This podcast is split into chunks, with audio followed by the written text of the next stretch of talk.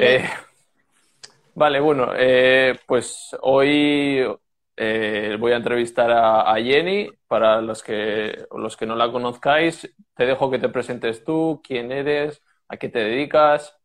Ya sé que es difícil presentarse, pero bueno, seguro. Sí, es un poco extraño, ¿no? Siempre pienso que es como un poco un, arranque de ego. Venid y escuchadme, hermanos y hermanas. No, pero bueno, para el que no te conozca, un poco a qué, qué te dedicas. Vale, pues bueno, supongo que al menos los que nos están viendo ahora en directo eh, sabrán que mi nombre es Jenny y tampoco tengo gran cosa que explicar. Me dedico a divulgar eh, en relación a la alimentación basada en plantas y todo relacionado con, bueno, veganismo y todo lo que engloba este concepto tan amplio. Pero digamos que yo me centro mucho en el tema de, la, de las recetas para dar recursos a las personas que se están iniciando en el veganismo y, y bueno, y quieren intentar no morir en el intento. Vale, o sea, bueno, todo, sobre todo tema de recetas, pero bueno, creadora de contenido. Sí, sí, llevo ya unos tres años siendo eh, oficialmente, digamos, dedicándome solo a crear contenido, pero bueno, que en realidad habrá gente aquí a lo mejor ahora mismo que nos, que nos esté viendo que me lleva acompañando unos cuantos años más, porque creo que, hoy lo pensaba, de hecho, creo que llevo como unos nueve años. O sea, la gente me está viendo envejecer en Internet. ¿Cómo es eso, eh? Ostras, muchos años. Yo llevo poquitos en redes, sí, sí. Eh, ¿Y desde cuándo te...? Porque eres vegana, ¿no? Pues para el que no lo sepa, eh, ¿desde cuándo eres vegana? Pues mira, eh, tenía 17 años, voy a cumplir casi 27, o sea, hará casi 10, 10 años ya de eso. Parece increíble, pero hace casi 10 años ya. Sí, sí. Y, ¿Y te digo, nueve compartiendo en internet, o sea. Vale, ¿y por qué te hiciste? ¿Cómo, cómo te hiciste? A ver, fue un proceso que, eh, digamos que el proceso de conversión al veganismo como tal, el hecho de tomar la decisión y aplicarla, em, pasando por vegetariana fueron como dos semanas, digamos desde el día que tomé la determinación de hacerlo. Pero yo siempre, en realidad digo que mi proceso fue muchísimo más lento porque las la primera intención de ser vegetariana, porque el concepto vegano ni siquiera me sonaba, la, primera intención de ser vegetariana eh, fue en realidad pues a los 13 años, 12 años, por ahí. Pero bueno, era una idea mm, muy volátil y muy poco física, poco fuerte, porque realmente cuando yo tenía 13 años eh, no conocía a ningún vegetariano y Internet no es lo que es hoy, o sea, no era lo que es hoy. Y claro, era muy, muy, muy complicado tomar una decisión así cuando no tienes nadie en tu entorno que te apoye o que te pueda indicar, ¿no? Ahora estás a un golpe de internet de conocer a alguien que vive en mm. Guatemala y te pueda ayudar, antes no. Sí. Mm. ¿Y, cuál fue la razón por la que te llevó a...? Eh, mi razón inicial eh, fueron los animales. ¿Pero viste algún docu o...? Eh, realmente no, los documentales empecé a verlos después para conseguir entender exactamente eh, un poco lo que yo sentía. Quiero decir, yo empecé a saber que había algo que no estaba bien en eso, pero tampoco sabía ciencia cierta cuál era el proceso que se llevaba a cabo. Eh, entonces quería, quería documentarme un poco más para tener un poquito más de conocimiento, pero los documentales los vi más con la intención de divulgar y de poder, de poder explicar a la gente que me rodeaba por qué estaba tomando esa decisión. Es decir, como poner un poco en orden mis pensamientos, más que por el hecho de, de convencerme yo. Eh, yo creo que habrá mucha gente aquí y cuando he dado alguna charla y tal, siempre ha habido alguien que se siente identificado cuando digo que creo que mi primer ejemplo en este sentido fue Lisa Simpson y no lo digo de broma. No lo digo de broma, porque era la primera... Mm, referente vegana del todo. Sí, la primera referente, la primera persona que planteaba, persona, que planteaba este concepto, ¿no? Y, y bueno, a partir de ahí, pues eso, internet, documentales, libros, eh, un poco eso. ¿Algún docu que recomiendes a la gente que no es vegana o que esté interesada? Esto depende mucho. Es que, ¿sabes qué pasa? Yo, por ejemplo, el primer documental que, creo que el primer documental que vi fue Conspiracy. Mm. Claro, eh, te diría que lo vieras. Sí, pero es que es muy duro. Entonces mm. depende muchísimo de, la sensibilidad y de la intención de cada mm. uno.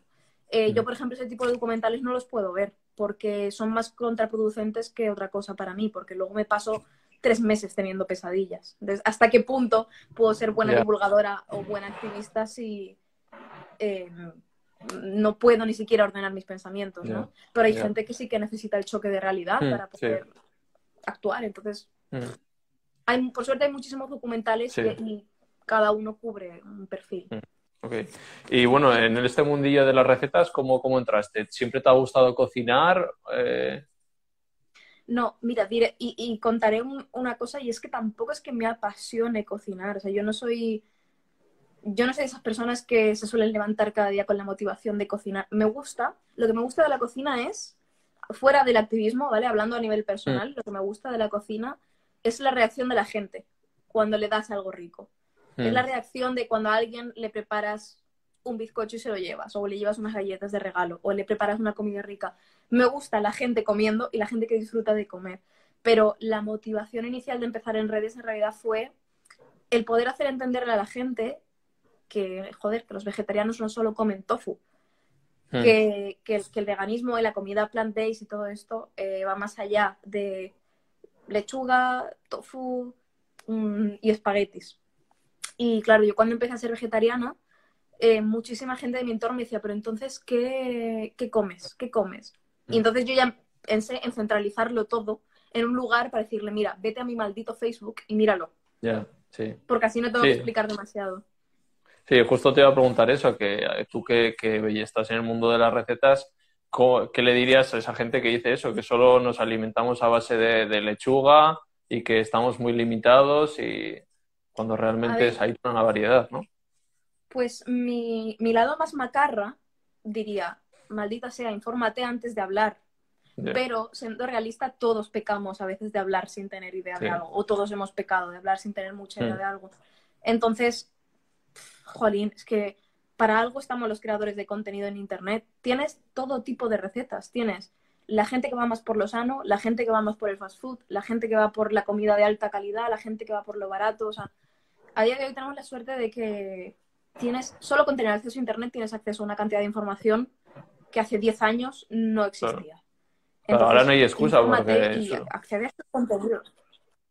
Pues supongo cuando tú ¿Cómo, te, cuando tú empezaste, que ahora no hay excusa, pero supongo que cuando tú empezaste serías de las pocas, ¿no? Que se dedicaba al tema de recetas o aunque no fuera a nivel profesional, ¿no? Que, que estuvieras, Sí, habría poca gente. sí, sí, real- realmente hace, hace 8 o 9 años yo creo que estaba el blog de mi compañera Ida de Begin Vegan Begun, eh, Arancha, que tenía un blog que, que, bueno, creo que el blog ya no está en activo, pero se llamaba Cómo Mm. ser vegano sin morir en el intento.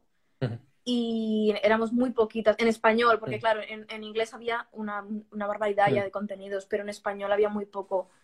Y bueno, por suerte, pues estos años ha ido como profesionalizando un poco, ¿no? Y Mm. haciendo muy, muy variado.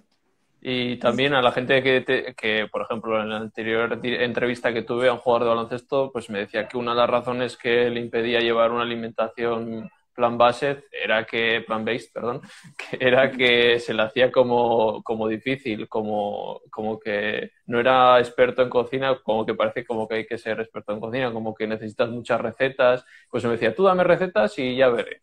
Pero realmente tampoco hay que volverse loco, ¿no? Se puede comer garbanzos, o sea, lo de siempre, ¿no?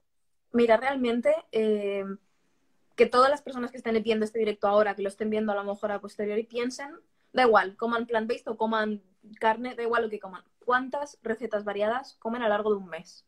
¿Y cuántos platos repiten? Mm. O sea, hasta cuando yo comía carne, repetía platos. Es más, cuando comía carne, repetía muchos más platos. Porque como tenía los cuatro o cinco recursos de siempre, en los que ya confiaba y a los que ya estaba acostumbrada, pues ni siquiera me molestaba en descubrir ingredientes nuevos. De hecho, ha sido el, el tema de eh, cortar una parte de esa alimentación lo que me ha abierto a ver todo lo que hay fuera de ese Mm. cuadrado, ¿no? Que es la alimentación basada en carne, que los cuatro platos de siempre. También se puede salir de ahí y encontrar la multiculturalidad y, y la gran cantidad de sabores y, y colores que hay fuera de ello. Es cierto que supone un break mental y que es normal, no hay que abrumarse. O sea, es normal que si llevas 10, 20, 30, 40 años o 60 años comiendo lo mismo, cuando salgas de ese cuadrado digas, ¿qué hago? ¿No? Mm. no pasa nada, no hay que abrumarse. Simplemente hay que informarse y ya está. Y no hace Mm. falta ser un gran cocinero, ni mucho menos. O sea, yo no soy cocinera. Yo no soy cocinera, yo soy fotógrafa y diseñadora. O sea, que la gente se imagine, ¿sabes? Pero bueno, cocinas tú todo, ¿no? Lo que haces, me supongo, ¿no? Eh, Sí, eso sí, pero vamos que realmente la gente que me sigue o que que me conozca un mínimo sabe que, mi, que ni hago alta repostería, ni hago... No hago nada difícil. Si se dan cuenta, cojo los cuatro o cinco elementos de siempre y los mezclo.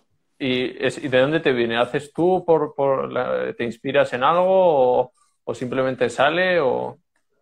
Eh, mi inspiración, mi mayor inspiración es el hambre. Yo soy una persona que siempre tiene hambre.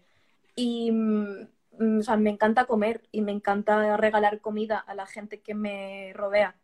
Entonces, bueno, obviamente me inspiro muchísimo con muchísimos compañeros que suben eh, muchísimas recetas y a veces ves algo y dices, hostia, pues esto lo podría hacer yo de tal manera o podría adaptarlo. Hay, por ejemplo, eh, muchos compañeros que adaptan recetas comunes a versiones sin gluten para que mm, sea vegano mm. y sin gluten también. O sea, todos como que cogemos conceptos y los reinventamos y los adaptamos, pero también hay una parte siempre de improvisación, de qué tengo y qué puedo ofrecer, ¿no? Ok. Y dime, dime alguna receta fácil o para que la gente sepa, alguna que te guste fácil. Pues mira, eh, cuando, cuando mm, alguien me pregunta por alguna receta fácil, sobre todo para gente que no conoce mucho de términos vegetarianos y veganos, siempre digo que experimenten con la soja texturizada, porque es muy mm. fácil de cocinar, solo tienes que hidratar y saltear, o sea, no, no tiene diferencia a cualquier otra, otro vegetal. Y la gente se sorprende muchísimo con el resultado, muchísimo, porque no se esperan que sea tan parecido a la carne, ¿no? Que se pueda aplicar a recetas tradicionales. Mm. Además es barata relativamente y, muy rica en proteína, o sea que... Y muy fácil de encontrar. Muy fácil de encontrar, ya a estas alturas encontrar soja texturizada la tienes en cualquier sitio.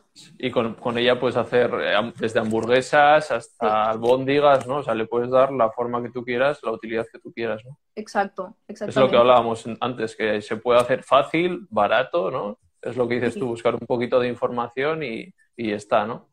Sí, o sea, obviamente que se entienda que estamos hablando, eh, esto me gusta aclararlo siempre, estamos hablando de un entorno eh, sociocultural y económico eh, mm, como, el nuestro, evidentemente. O sea, si a lo mejor vives en determinado país que no tienen acceso a la soja texturizada, se puede mm. adaptar. O sea, que cada uno adapte a sus ingredientes regionales a su, y a su zona y a su cultura, ¿no? Pero bueno, a nivel global creo que es un ingrediente bastante común a día de hoy. Nos dice Maite Jenny, la madre del queso de patata. ¿Te gusta mucho o qué? es que me parece el mejor invento. Queso de patata. Me parece el, mejor invento, quiero decir. una de las cosas que más suele echar la gente de menos cuando hace la transición a, vegano es el queso. Mm. Eso es así. la gente es adicta al queso. Yo era, yo estaba enganchadísima al queso, me encantaba el sabor, me encantaban las aplicaciones. Y claro, el, tema del queso de patata es una receta muy famosa porque es una adaptación con base de ingredientes muy baratos, patata, agua, aceite de oliva y que todo el mundo tiene, que muchísima gente ha publicado, o sea, no me lo inventé yo, yo simplemente hice la, receta que yo suelo hacer en casa. Y con cuatro ingredientes muy comunes consigues una, bueno, una especie de trampantojo del queso que te sirve para hornear y queda como esa textura fundida. Bueno, es, la verdad es que es una hmm. pasada, es una pasada. Tengo que probar, no, no, no. Con patata no, no había probado. Súper, súper fácil. Y ahora que hemos hablado de quesos y así, te quería preguntar, porque te he visto muy involucrada en el tema, eh, todo esto de los nombres de las alternativas vegetales que lo quieren prohibir. Explícanos un poco para que la gente sepa cuál es la situación, por qué se está moviendo todo esto.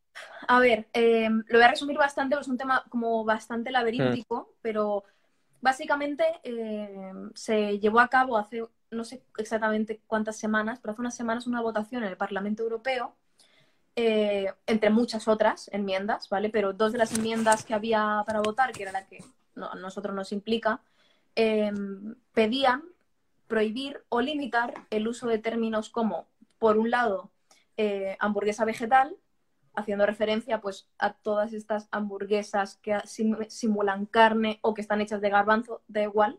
Mm. Todo lo que se etiquete como hamburguesa vegetal, por un lado eso lo querían limitar y por otro lado estaba la relativa a lo que se consideran lácteos vegetales. Es decir, limitar el uso de, de términos como yogur vegetal, queso vegetal, nata.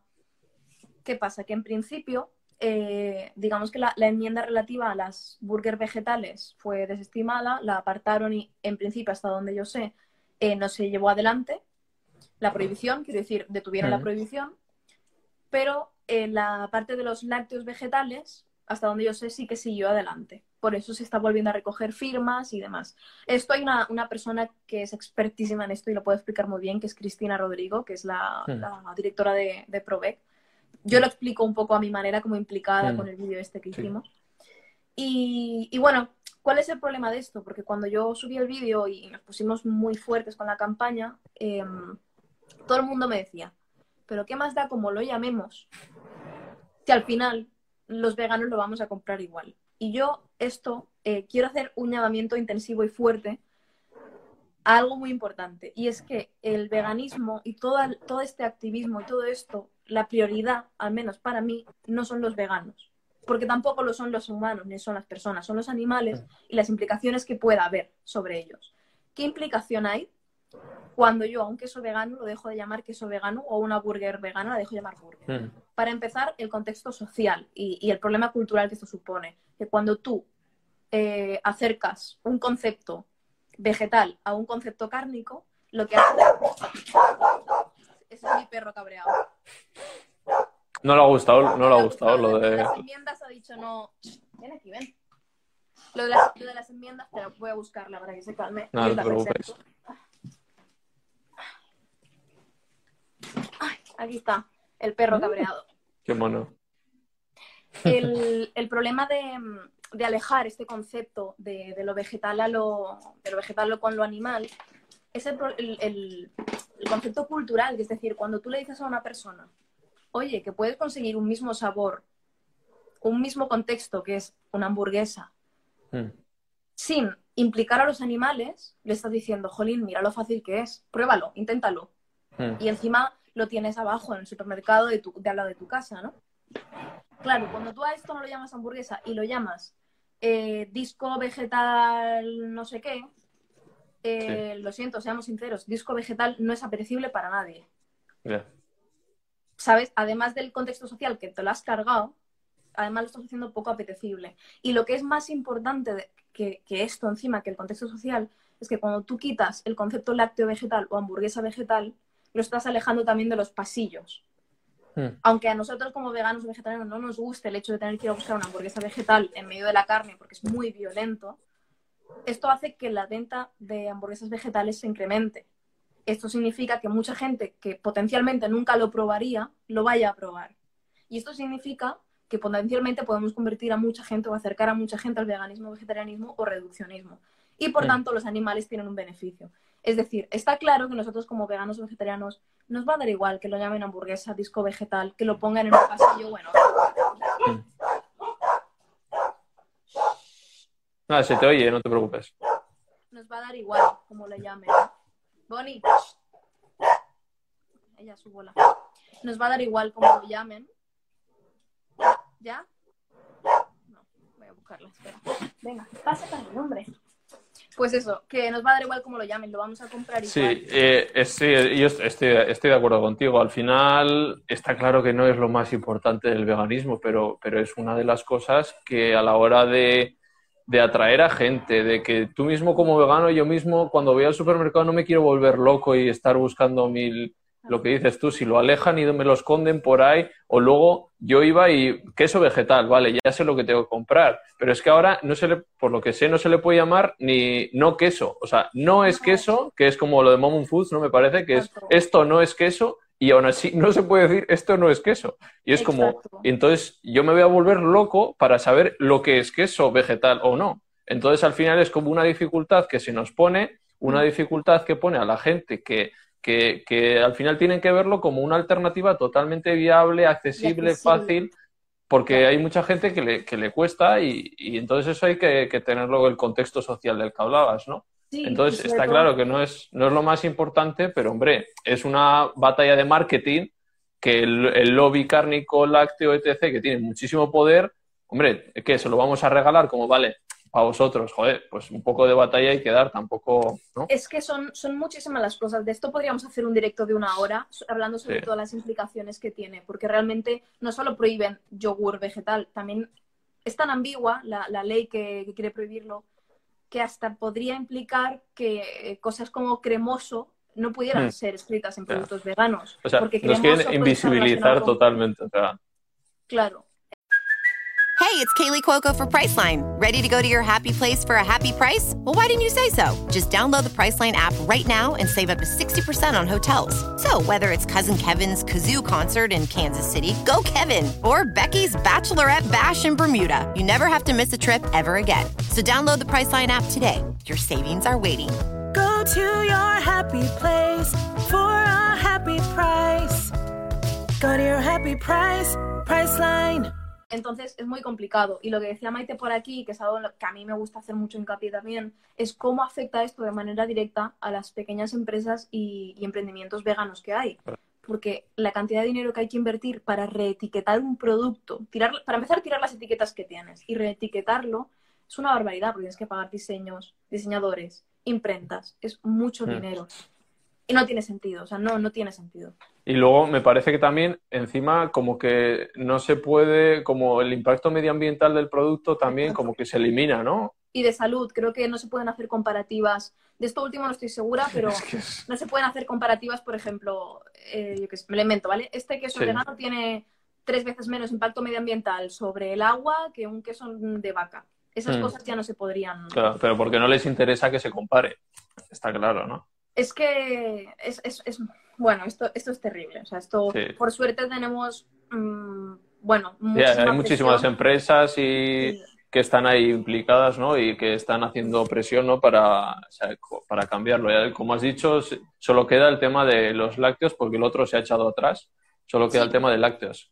Sí, no estoy segura porque ya te digo, estas cosas son como bastante enrevesadas y, jolín, yo es que de verdad tengo una amiga que, que cada vez que quiero tener cierta mm, coherencia e inteligencia acerca de, de estos conceptos siempre recurro a ella porque es la mujer más sabia del mundo, pero, pero sí, hasta donde sé, esta, esta enmienda está detenida o creo que, no sé si de manera definitiva, pero al menos tenía entendido que de manera temporal y ya te digo, eh, confío en la parte de los lácteos, pero Mm. no lo sé. Está, está habiendo mucha presión, igual que hay, que hay presión por parte de empresas veganas, el lobby Mm. lácteo está haciendo una presión brutal también. Sí, pues bueno, vamos a pasar a, a otro tema para, para relajarnos, que si no nos, buscamos con esto. Con- Eh, con, esto me pongo mala, me pongo malísima. Sí. eh, normal. Eh, con la paella, tú eres valenciana, ¿no? Hay que hablar de la paella, ¿no? O sea, ¿cómo Bueno. la haces? ¿Cómo la haces tú? Yo, yo soy valenciana de adopción, o sea, yo nací en Barcelona, Ah, vale. Pero, pero vamos a, a mí me han dado el carnet ya, yo Sí. ya tengo el carnet de valenciana. Co- como Cristian, ¿no? O sea, ya los dos. Cristian está a punto de conseguirlo, pero es que él aún no hace paellas, entonces no, no, no sé si estará por aquí. A ver, la paella, claro, esto también es un gran tema, porque aquí hay, o sea, cuando tú te metes en la gastronomía de una cultura, de una ciudad, de un país, siempre tienes que aclarar lo de, ya, ya sé que no es una paella si no lleva pollo o conejo, yo lo sé, pero por favor reinventemos los conceptos, o sea, no nos quedemos solo con esto. Creo que mm, si la hago exactamente igual, pero en vez de ponerle pollo le pongo eura, pues yo, yo creo que se puede llamar paella, ¿no? ¿Te han dicho algo alguna vez por eso? ¿Sí? Cada vez que subo paella, eso, Sí. esto no es una paella porque... Y yo, ay no, por favor, digo, la gente se toma demasiado en serio las cosas a veces, ¿no? Pero, pero sí, o sea, yo creo que el, el mejor ingrediente que le puedes poner a la paella, a la paella valenciana, porque sé que también Sí. hay como dis- diferentes disciplinas, es la Eura. O sea, a mí de verdad que parece que Eura sea mi promotor o mi patrocinador oficial, porque yo creo que he vendido más Eura con las paellas que nada. Pero es que es verdad, o sea, le queda espectacular. Cuando todo pase, haré una macro paella y estaréis todos invitados. Ay, así me gusta. Cristian todavía no ha hecho, ¿no? No, porque aquí estamos súper jodidos con las restricciones del COVID. Ya. O sea, no, no podemos juntarnos, entonces. Y somos vecinas, o sea que. Pero bueno. Vaya. Por aquí pone paella es la sartén como tal. Sí, esto es otra cosa que aprendí con la que me dan mucha caña, porque yo, como, como catalana, la llamo paellera y Ah, se llama paella. Entonces Ah. me vienen y me dicen. Es No que sabía no, tampoco. no se llama paellera, se llama paella. Y yo, vale, perdón.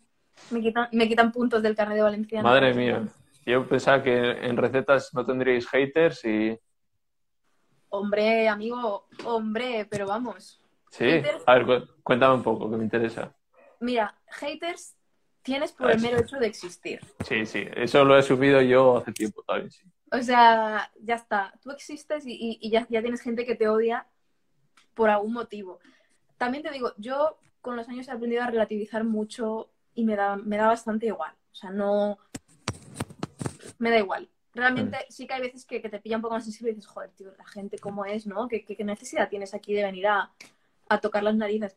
Pero en general, o sea, me cuesta muy poco leer y decir, ah, vale, bloquear y ya está, siguiente Mm. asunto. Pero sí hay de todo. También es cierto que creo que tenemos un plus añadido de estilo de hate que está muy asociado al hecho de ser mujer, que es el, Mm. el gañanismo, gañanismo que llega por mensaje directo de que se creen que es Tinder. Mucha gente cree que Sí, ¿eh? Instagram es Tinder. En una cuenta de mayoritariamente de recetas, o sea, es sorprendente, ¿no? Sí, es- o sea, yo subo una foto mía cada 30 recetas. O sea, Ya. imagínate la gente que a lo mejor se expone un poco más, ¿no? A lo que estará expuesta. Madre Y es, la verdad es que es vergonzoso. Yo llego a leer comentarios que es que, es que, ¿de dónde sales? ¿De dónde sales? O sea, no, Sí, no, no. me, no me afectan a nivel personal, pero pienso, pero ¿qué clase de humano eres? Sí. Sí, hay que relativizar lo que dices. Por el... Es que no puedes, es imposible gustar a Si no, sería preocupante que, que cayeras bien a todo el mundo. Hombre, luego ya que haya una falta de respeto por lo que dices, venga a bloquear y para tu casa. Pero eh, eh, hay que asumir que por el simple hecho de existir, yo no sé, cuando vi hace poco el documental de Michael Jordan y el tío decía eso, que le llovían las críticas, no sé qué, y ahí dije, o sea, hasta un jugador de básquet que, que lo único que hace es jugar a básquet y aún así le critican por todos los lados. Y entonces dije, pues es que, Ibai, que te critican a ti también, es que forma parte de... Mira, yo creo que hay una, mm, hay una cosa, mm, la única cosa positiva que veo yo de, de los haters, a mí me llegaron muchos haters cuando hice el vídeo de las enmiendas de lo de la carne, porque obviamente eso llegó a donde queríamos que llegara, que es Mm. fuera de la comunidad vegana. Claro. Queríamos que llegara a la comunidad vegana para que sean conscientes de lo que está sucediendo, pero queríamos que llegara también fuera de este muro. Y cuando sale de este muro de seguridad que tenemos, que es la comunidad Sí. vegana, que en Sí. principio de base, pues, Sí, más de acuerdo con nosotros o menos, pero en principio estamos a la misma, eh, es cuando realmente llega el hate. Realmente, Mm. realmente. sí. Y, y ahí me llegó muchísima gente de fiel defensor del consumo de carne, cazadores, tauromaquia, bueno, to- el pack completo, el pack completo de, de hater a un vegano, me llegó. Y ahí realmente eh, la gente piensa que eso es algo que tú entiendes como negativo, pero yo pensé dos cosas buenas de esto. Número uno, para empezar, amigo, me está subiendo el engagement del vídeo y está haciendo que llegue a más gente Ya. que es lo que queremos, que así conseguimos Sí. más firmas. Y lo segundo es que me estás confirmando que ha pasado la barrera que queríamos pasar, que es la barrera de seguridad que te comento. Hemos conseguido nuestro objetivo, que es incomodar. Mm. Ya está. O sea, me Que estás llega- confirmando sí. lo que queríamos. Ya está. Llegar a no veganos y que de ahí, pues de 10.000, pues 100 es normal que se lo tomen a mal o que te digan dos tonterías. Claro. Pero bueno, has llegado a 900 que, joder, pues sí, van a empezar a claro. investigar o lo que sea. Sí, sí, sí. Vale. Y bueno, por ahí preguntaban, ¿qué, qué proyectos tienes en adelante? Pues a ver, realmente, o sea, ahora con el COVID, eh, los proyectos han ido un poco al carajo, siendo sincera, porque mm, es un poco complicado. Es un poco complicado algo que sea personal o algo que sea presencial, es muy complicado llevar a cabo.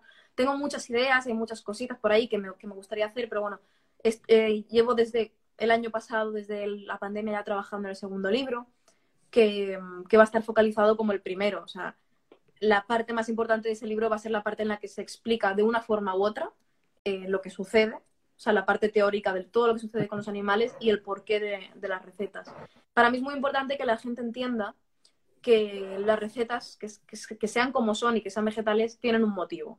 Que mi cocina no es aleatoria. Yo no vengo aquí porque me guste cocinar, eh, vengo aquí porque quiero demostrar que cocinar vegetal es fácil para que la gente lo ponga en práctica y por tanto se reduzca el consumo de carne, ¿no? Entonces, pues quiero sacar otro, un segundo libro, pero estoy decidida a no hacerlo hasta que no pueda presentarlo en persona. Claro. Porque la gente que haya sacado libros lo sabe, eh, de, vivo, de libros no se vive. O sea, yo no vivo del libro. Mm, La parte bonita que me llevo del libro es, uno, que la gente conecta mucho con la historia y mucha gente decide tomar el paso eh, de hacerse vegano, vegetariano o reduccionista a través de leer el libro. Y dos, el hecho de poner, tener un contacto directo con la gente y hablar en persona y conocernos y poder desvirtualizar un poco todo esto. Entonces, para mí no tiene sentido publicarlo hasta que realmente lo pueda hacer en un entorno seguro y, y que si alguien quiere que nos abracemos, podamos abrazarnos, ¿no? Pero para, para que la gente sepa, tienes ya un libro, ¿no? Para que sigues, eso, para que siempre hago promoción y no, no te he preguntado. Tienes un libro Sí. que se llama Vive, Vive vegano. vegano. Sí, lo, lo lancé en 2018. Me cago en la leche. 2018, ¿cómo ha pasado tanto tiempo, eh? Ya.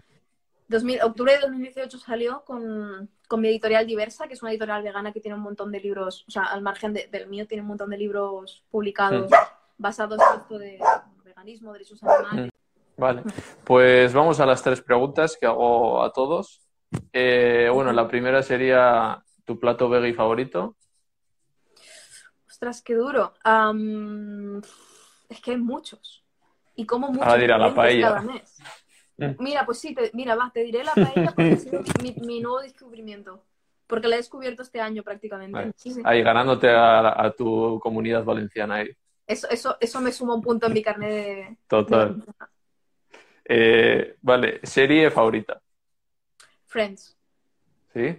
Sí, Clásico. absolutamente. Absolutamente. Y mira que tiene cosas que ahora si las revisionas dices, madre mía. Es que yo no, la- no, no, no me engancha, no, no me he puesto ¿No? ni a ver un capítulo nunca, no. Es, como Yo- veo que es muy antigua, me da para... Yo no sé qué tiene, pero, pero es algo, algo mágico. O sea, yo, yo, yo la puedo revisionar 20.000 veces y no me canso. Pero yo digo, tiene cosas, obviamente fue grabada, creo que hace pues, entre 30 y 20 años. O sea, Ah. tiene cosas que ahora son muy incorrectas y que dices, Mm. madre mía, qué Claro, barbaridades. sí. Pero bueno, creo que cuando se ve una serie sí hay que verla con el contexto al que pertenece, Sí. que es hace 30 años. Sí. ¿no? Pero Sí, bueno, claro. Te pasa a mí como aquí no hay quien viva, que la puedes ver 50.000 veces que... esa también es Bueno. muy buena, ¿eh? Sí. Esa también es muy buena. Ya, lo hablé con Cristian. ¿Cuál es tu personaje favorito de Aquí no hay quien viva? A ver, es que hay muy buenos, pero es que Emilio me parece una obra de arte ese personaje. Y mira que también es muy incorrecto, ¿eh? Tienen cosas, había Sí. cosas muy machistas y tal. Pero bueno, entendiendo el contexto en el que Sí, era y tal, Pero bueno, lo que comentaba Cristian, creo que puso temas encima de la mesa que no se ponían entonces. O sea, o sea, solo que hubiera una pareja gay en ese momento era como, wow. claro, o sea, de- a- hablaban de, en, en- digamos, en prime time, en, en una cadena importantísima en España, de una pareja gay con la, bueno, con cierta normalidad, porque sí que había cosas Mm. que eran un poco, Sí, tal, pero, pero que sí, que la, la- la integraban y es como de, Mm, para, Sí. para el momento era muy heavy. mm. Mm. Vale. Y persona que debería entrevistar. Wow, persona que debes entrevistar. Eh, no sé si la has entrevistado ya, pero es que yo, a mí me encantaría poder entrevistar algún día, lo que pasa es que es demasiado ambicioso para mí, a Cristina Rodrigo, a Cris. Ah. Es Mm. la mujer que más, o sea, ¿sabes qué pasa? Que en el veganismo, bueno, y en muchas otras eh, Mm. disciplinas, ¿vale? Pero en, en- en este tema hay muchas caras y muchas mentes que están en la sombra Mm. que contribuyen de una manera espectacular a que a nivel nacional, europeo e internacional eh, los animales tengan más oportunidades de salir del círculo en el que se les ha metido. Y como no son caras públicas, como lo- a lo mejor pueden ser las nuestras, que pues, nos ven por Mm. aquí todo el día, parece que no son relevantes o parece que, que no hacen nada. Mm. Pero son clave para el desarrollo de... Sí, Chris de Probec. Es Mm. eh, una mente privilegiada, sabe muchísimo, se dedica a leer, está todo el día leyendo, informándose. Mm. Es una mujer brillante. Yo, yo aspiro a ser como ella, pero como no puedo, a mí me encantaría poder entrevistarla. Vale, pues queda tu, tu petición. Por ahí ponen Joaquín Fénix, no sé quién también me dijo Joaquín Fénix, es como, sí, claro, ma- mañana le, le pregunto que y cae. Por apuntar alto que no sea, ¿no? Total. Eh, vale, pues creo que preguntaba algo sobre la B12, eh, si era necesaria o algo así. Ostras, sé el, tema, el de la B12, sí, el tema, o sea, hay mucha gente que sigue con la duda. Hay que suplementar B12, veganos y vegetarianos, Sí. amigos. Sí, no somos Nutris, pero, o sea, o sea, justo he leído un artículo, si queréis, referencia a Julio Basulto, que él, ah, lo he visto antes, que ponía vegetarianos deben de, de suplementarse con B12. O sea que, Sí, sí, sí, sí. Y es muy importante porque las consecuencias de salud no son, no son tontería. Mm, Pero ah, creo que tomáis vitaminas procedentes de animales. No, si lo dices por la B12, la B12 no es de origen animal. Por está. ¿Y te- eh, empezaste a tomar cuando te hiciste vegana la B12? No, no, no, como no. yo. Claro, es que, mira, la- los puntos de información sobre estos temas que había antes era cuando ibas a la única tienda vegana que existía, que estaba como a 30 kilómetros de ti y tenía panfletos. Entonces tú ibas y te ponías ahí a leer los panfletos que había escrito, vete tú a saber quién, ¿no? Hmm.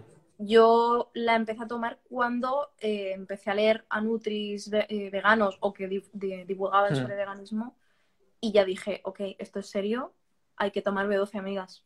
Sí, yo estuve igual como tres años de edad. Porque, porque estaba como pensando como que no, como no necesitamos nada, ninguna vitamina ni nada, en plan que no necesito como por cabezón. Claro. bueno, luego ves que no es de origen animal, que es de origen bacteriano, que los animales son suplementados con ese tipo, con en el pienso, tal. ver, es que, Entonces, es que simplemente tiene- suplementa. la gente tiene como miedo a los suplementos eh, porque está relacionado a como un concepto de falta de salud. Pero hay gente, o sea, eh, eh, tomar suplemento no significa que estés enfermo. Muchísima gente necesitaría tomar suplemento de vitamina D porque no estamos suficientemente expuestos a la Mm. vitamina D. Mucha gente eh, pasada determinada edad que coma carne también debería suplementar B12, según he leído a muchos nutricionistas. Y no la suplementan porque no tienen esa información. Eh, hay gente sana que a lo mejor tiene que estar un tiempo tomando un suplemento de hierro porque por un determinado acontecimiento tienes el hierro bajo. O sea, lo importante es estar informado y sobre todo, sobre todo, por favor, con nutricionistas veganos o que sepan sobre eh, una alimentación vegana. Porque hay muchos médicos y muchos nutris que te dicen, no, esto no, o esto tal. Y a lo mejor podría ser, y no quiero poner en duda pues, el conocimiento de la gente que, que ha estudiado para ello, pero a lo mejor puede ser que haya médicos que no están bien actualizados Muchos. sobre esto. Eh, Yo quiero mandar mensaje de que no pasa nada por pedir segundas y terceras opiniones. O sea, no, Claro. no pasa nada, no significa que estemos desmereciendo el trabajo del médico. Estamos diciendo que a lo mejor tener múltiples informaciones puede ser eh, interesante, pero igual que cuando, no sé, te rompes una pierna, puedes preguntarle a tres fisios diferentes, no pasa nada, ¿sabes? Entonces, jolín, eh, sobre todo porque es un tema de salud y que nos estamos metiendo en, en que si pasas muchos años sin suplementar, a lo mejor te puedes meter en algo que no, es- que no sea reversible o en problemas de salud serios o anemias o... Total. Que bueno, muchas gracias por, por darme la entrevista, por, por Un placer. participar. Un placer, Ibai. Nada, que pues a ver si nos podemos ver pronto en, Sí, en una yo quiero también visitar a Cristian, o sea que ir por Valencia tengo también gente que me apetece conocer por allí, o sea que alguna paella grande, grande tienes que hacer. Al- Alguna paella cae, ¿no? Sí, Jolín, pues genial. Pues a ver, a ver cuando pase todo un poquito. Tenemos demasiadas cosas pendientes. sí, bueno. se van acumulando. Eh, muchas gracias y, y ojalá nos veamos pronto. Un placer, Ibai. Y gracias por tu trabajo divulgando también. Gracias a ti. Hasta luego. Hasta luego, chao.